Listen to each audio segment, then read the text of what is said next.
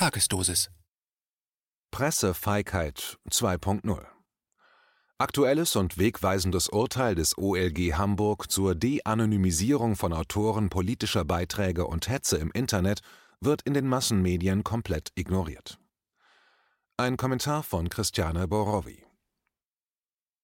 Zitat: Hass ist ein Gift in unserer Gesellschaft. Zitat Ende zitierte die Tagesschau am 20.02.2020 Angela Merkel nach den Ereignissen in Hanau, bei denen elf Menschen getötet wurden und das als rechtsextremistisch motiviertes Massaker bezeichnet wird. Während die massenmedialen Blätter in diesen Tagen über rechtsextremen Terror und Hetze in Hanau fabulieren und sich echauffieren, regt sich kein Hauch im Blätterwald in Bezug auf ein Urteil, das Prozess- und Mediengeschichte schreiben könnte. Frau Merkel hat natürlich vollkommen recht. Hetze im Internet geht gar nicht. Da sind wir uns alle einig. Sogar das Oberlandesgericht in Hamburg. Es hat in einem entscheidenden Urteil vom 18.02.2020 zugelassen, dass Autoren, die politisch motivierte Beiträge in der Enzyklopädie Wikipedia veröffentlichen, de-anonymisiert werden dürfen. Das betrifft etwa 300 Autoren auf Wikipedia, denen es erlaubt ist, kontroverse Beiträge zu kontrollieren und das unter einem Pseudonym. Den Journalisten Dirk Pohlmann und Markus Fiedler ist es gelungen, die Identität eines der Autoren offenzulegen, der unter dem Namen Felix Beiträge subjektiv redigiert hat. Das sah so aus, dass er Wikipedia-Einträge zu Biografien von Politikern der Linkspartei redigiert hat, obwohl er selbst Mitglied der Linken ist und sogar mal im Vorstand der bayerischen PDS war. Weiterhin hat er Beiträge gebrandmarkt und verächtlich gemacht, die nicht seiner politischen Haltung zum Nahostkonflikt entsprachen.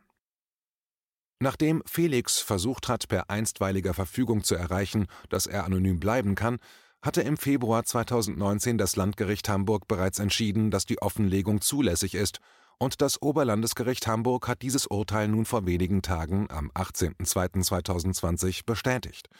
Wie der Anwalt der Journalisten schreibt, hat das Oberlandesgericht außerdem die Hürden zur De-Anonymisierung von Autoren, die nachweisbar Interessenskonflikte haben und die sich politisch äußern und abwertend kommentieren, herabgesenkt. Eine solche Entscheidung hat es im Medienrecht noch nicht gegeben. Es hat jemand im Internet manipuliert und Hetze gegen Andersdenkende betrieben, im Verborgenen. Jetzt gibt es ein Urteil des Oberlandesgerichtes Hamburg, das es zulässt, dass derjenige dies nicht mehr im Verborgenen tun kann. Ein medialer Heckenschütze wurde enttarnt. Gericht stützt Investigativjournalisten oder keine Chance für heimliche Zensur wären mögliche Schlagzeilen in den Medien, doch es herrscht mediales Massenschweigen. Warum passt diese Erzählung nicht in das mediale Narrativ? Was ist da los im Mediensystem? Hintergrund. Stellen Sie sich vor, Sie sind Journalist. Sie stellen bei Ihren Recherchen fest, dass das eigentlich neutrale Online-Lexikon Wikipedia Beiträge enthält, die nicht neutral, sondern politisch motiviert verfasst scheinen. Sie gehen der Sache nach und stellen fest, dass gerade bei bestimmten Themen oder bei bestimmten Politikern ein Autor ganz besonders durch Meinungsmache hervortritt. Zuerst haben Sie noch die naive Ansicht, dass jeder mit einem Account auf Wikipedia alle Beiträge verändern kann. Sie stellen fest, dass das ein Riesenirrtum ist. Ihre Empörung und Skepsis sind geweckt, und so machen sie sich auf die Suche danach, was dieser Autor sonst alles für Beiträge auf Wikipedia schreibt, und stellen fest, dass es keine Ausnahme war und die Sache Methode hat. Das kann nicht im Interesse der Öffentlichkeit sein. Es gibt allerdings ein Problem. Der Autor dieser politischen Meinungsmache ist anonym und heißt Felix. Dann machen Sie sich in mühevoller Recherchearbeit auf den Weg, die Identität dieses Autors aufzudecken, das gelingt ihnen sogar. Ihrem Selbstverständnis als Journalist, der gesellschaftliche Missstände aufdeckt, folgend, veröffentlichen sie die Ergebnisse ihrer Recherche und geben die Identität von Felix öffentlich bekannt. Kurze Zeit später finden sie in ihrem Briefkasten Post. Felix, alias Jörg Grünewald, hat eine einstweilige Verfügung erwirkt, dass sein Name nicht preisgegeben werden darf und überhaupt einige ihrer Äußerungen nicht getätigt werden dürfen. Die Höhe des Streitwertes von 216.000 Euro lässt ihnen den Atem stocken. Erstmal zumindest. Dann beschließen sie gemeinsam mit ihrem Kollegen, sich gegen diese einstweilige Verfügung zu wehren, mit Erfolg, sogar bis in die nächste Instanz. Hurra, denken sie sich, das ist ein ganz ausgezeichnetes Urteil.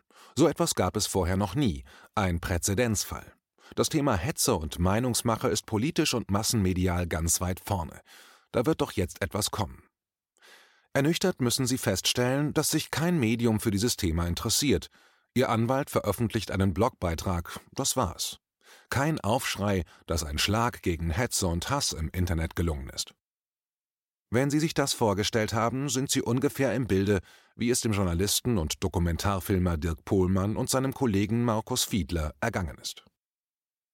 Denunziation und Vernichtungswille. Die Verbindung zwischen Wikipedia und Psiram. Was Hetze im Internet bedeutet, davon kann Dirk Pohlmann ein Lied singen. Felix selbst hat seine inzwischen abgewiesene einstweilige Verfügung gegen die Veröffentlichung seiner Identität damit begründet, dass er antisemitisch verfolgt würde.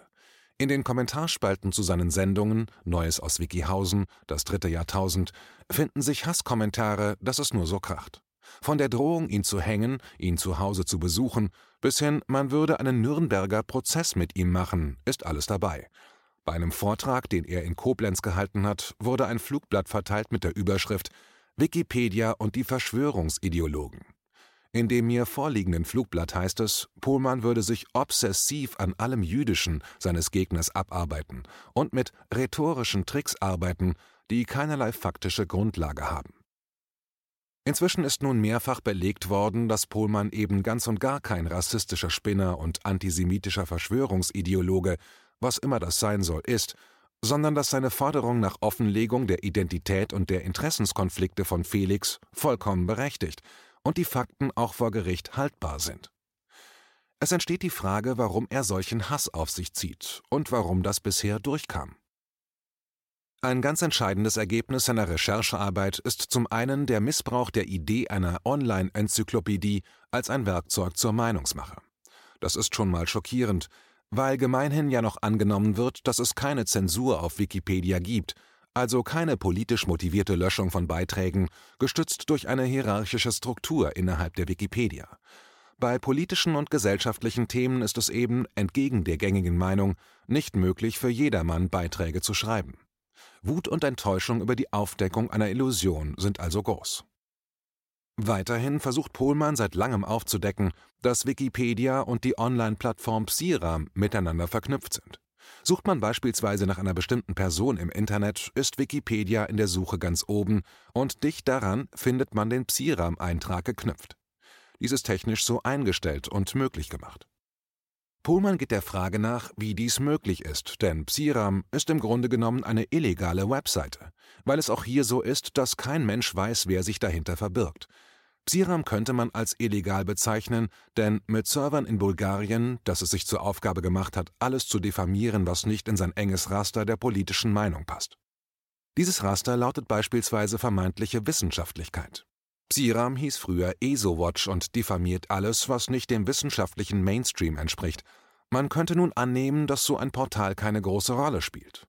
Doch das ist ein Irrtum, was sich am Beispiel der Homöopathie gut ablesen lässt.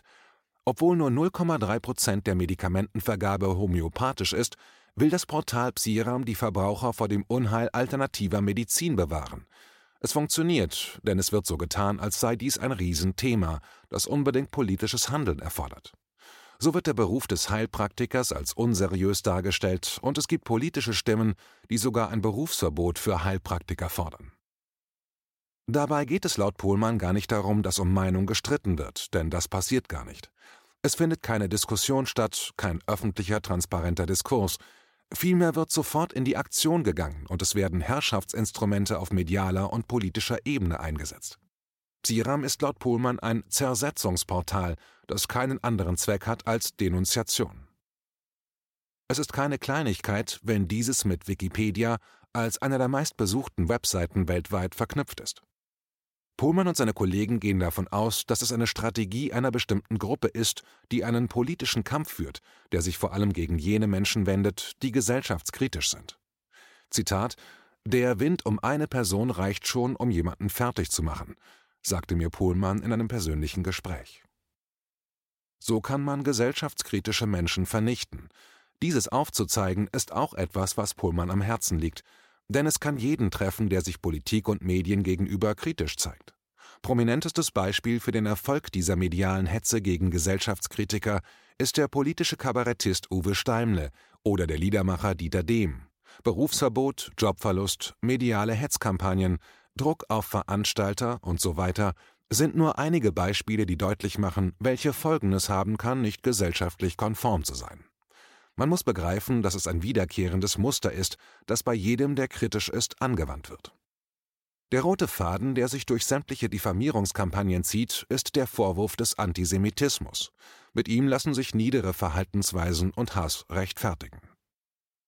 Antisemitismusvorwurf Eine Methode, jemanden leichtens auszustellen, ist der Vorwurf, jemand sei antisemitisch. Das ist auch Dirk Pohlmann so gegangen. Felix hat versucht, sich dieses Mittels zu bedienen. Als äußeren Anlass hat er genommen, dass Pohlmann als nur ein Beispiel für einen nicht offengelegten Interessenskonflikt, also unwissenschaftliches Verhalten, die jüdische Herkunft Felix nachwies. Dieser Hinweis von Pohlmann war keineswegs aus antisemitischer Gesinnung heraus hervorgehoben, sondern war dem geschuldet, dass Felix sämtliche Beiträge in Wikipedia, die eine kritische Haltung gegenüber der Politik Israels im Nahen Osten hatten, entsprechend seiner Gesinnung verändert hat. Deshalb spielt das Urteil in Hamburg auch eine so große Rolle, denn im Urteilsspruch wurde betont, dass Interessenskonflikte, die sich aus der Zugehörigkeit zu religiösen und politischen Gruppen ergeben, offengelegt werden müssen. Pohlmann, der kritische Dokumentarfilme, beispielsweise Israel und die Bombe, veröffentlicht hat und dessen Filme auf Arte ausgestrahlt wurden, ist nicht irgendjemand, der sich im Internet politisch radikalisiert hat und nun in der Öffentlichkeit auftritt, sondern ein seriös recherchierender Journalist, den man versucht über den Vorwurf des Antisemitismus zu diskreditieren, weil er eine Struktur offenlegt, die nicht im Interesse der Zivilgesellschaft liegt, sondern die Frage nach Macht- und Herrschaftsstrukturen grundlegend stellt. Das Material, auf das sich Pohlmann stützt, ist umfangreich, ein Teil davon liegt mir vor und kann hier nur angedeutet werden. Es wird aber eins ersichtlich. Ohne die Urteile der Gerichte in Hamburg wäre es sehr leicht gewesen, den medialen Diskurs, Pohlmann sei ein rechter Spinner, aufrechtzuerhalten. Hätte Pohlmann den Prozess verloren, hätte er entweder eine hohe Strafe zahlen müssen und wäre, hätte er diese nicht zahlen können, im schlechtesten Fall für zwei Jahre ins Gefängnis gegangen. Das ist also keine Kleinigkeit, um die es hier geht. Darum ist es besonders auffällig, wie ruhig die Medien, die sonst so schnell reagieren, sind. Brisant ist diese Stille vor allem deshalb, weil der Bundestag am 19.02.2020 einem Gesetzesentwurf zugestimmt hat, in dem Hass und Hetze im Internet, wie es heißt, Zitat, der Strafverfolgung zugänglich gemacht, Zitat Ende, werden soll. Liest man sich diesen Gesetzesentwurf, der hier verlinkt ist, durch, wird einem schwindelig, wie demokratische Grundprinzipien wie Gewaltenteilung, so mir nichts, dir nichts angetastet werden. Beachtlich ist dabei die Erhöhung des Strafmaßes für antisemitische Äußerungen und die Meldepflicht gegenüber den Behörden. Konkret bedeutet das, dass Provider bei Verdacht sämtliche Daten zur Verfügung stellen müssen und eine Infrastruktur bereitzustellen haben, um möglich zu machen, dass diese Übermittlung reibungslos verläuft. Das Bundeskriminalamt wird dafür mit 300 Mitarbeitern ausgestattet werden. Antisemitische Äußerungen werden also verfolgt und hoch bestraft, der Denunziation sind damit Tür und Tor geöffnet, ebenso der Überwachung. Ein Journalist, der Portale, die denunzieren und diffamieren, in Frage stellt, ist also unbequem. Sehr störend ist es dann, wenn ein Journalist aufdeckt, dass gerade diese Portale im Internet unwissenschaftlich arbeiten und Meinung verbreiten, ohne offenzulegen, dass sie dies tun. So leuchtet ein, dass über ein Urteil, in dem es heißt, dass politische Meinungen und Interessenskonflikte offengelegt werden müssen, möglichst nicht gesprochen werden darf. Fazit. Es ist wichtig, sich trotz des hohen finanziellen und sonstigen Risikos dafür einzusetzen, dass im Verborgenen stattfindende politische Meinungsbildung im Internet offengelegt werden muss. Es ist wichtig, mutig zu sein. Der Antisemitismusvorwurf kann im Grunde jeden treffen, der unbequem erscheint, aber jeder kann auch mutig sein und sich wehren. Außerdem lohnt es sich, den tiefgehenden und hier nur angedeuteten Zusammenhängen, die Pohlmann und seine Kollegen aufzeigen, nachzugehen und sich zu informieren. In einem persönlichen Gespräch habe ich Dirk Pohlmann gefragt, was er sich als Reaktion auf dieses Urteil wünscht. Er wünscht sich vor allem, dass man begreift, was Wikipedia ist. Ein politisches Instrument, dessen Manipulationsstrategien auch noch vom Staat gedeckt anstatt geächtet werden, wenn zum Beispiel die gesellschaftlichen Gruppen, die hinter Wikipedia und Psiram stecken, auch noch staatliche Förderung bekommen würden, oder wenn beispielsweise die öffentlich-rechtlichen Medien wie ZDF eine Zusammenarbeit mit Wikipedia planen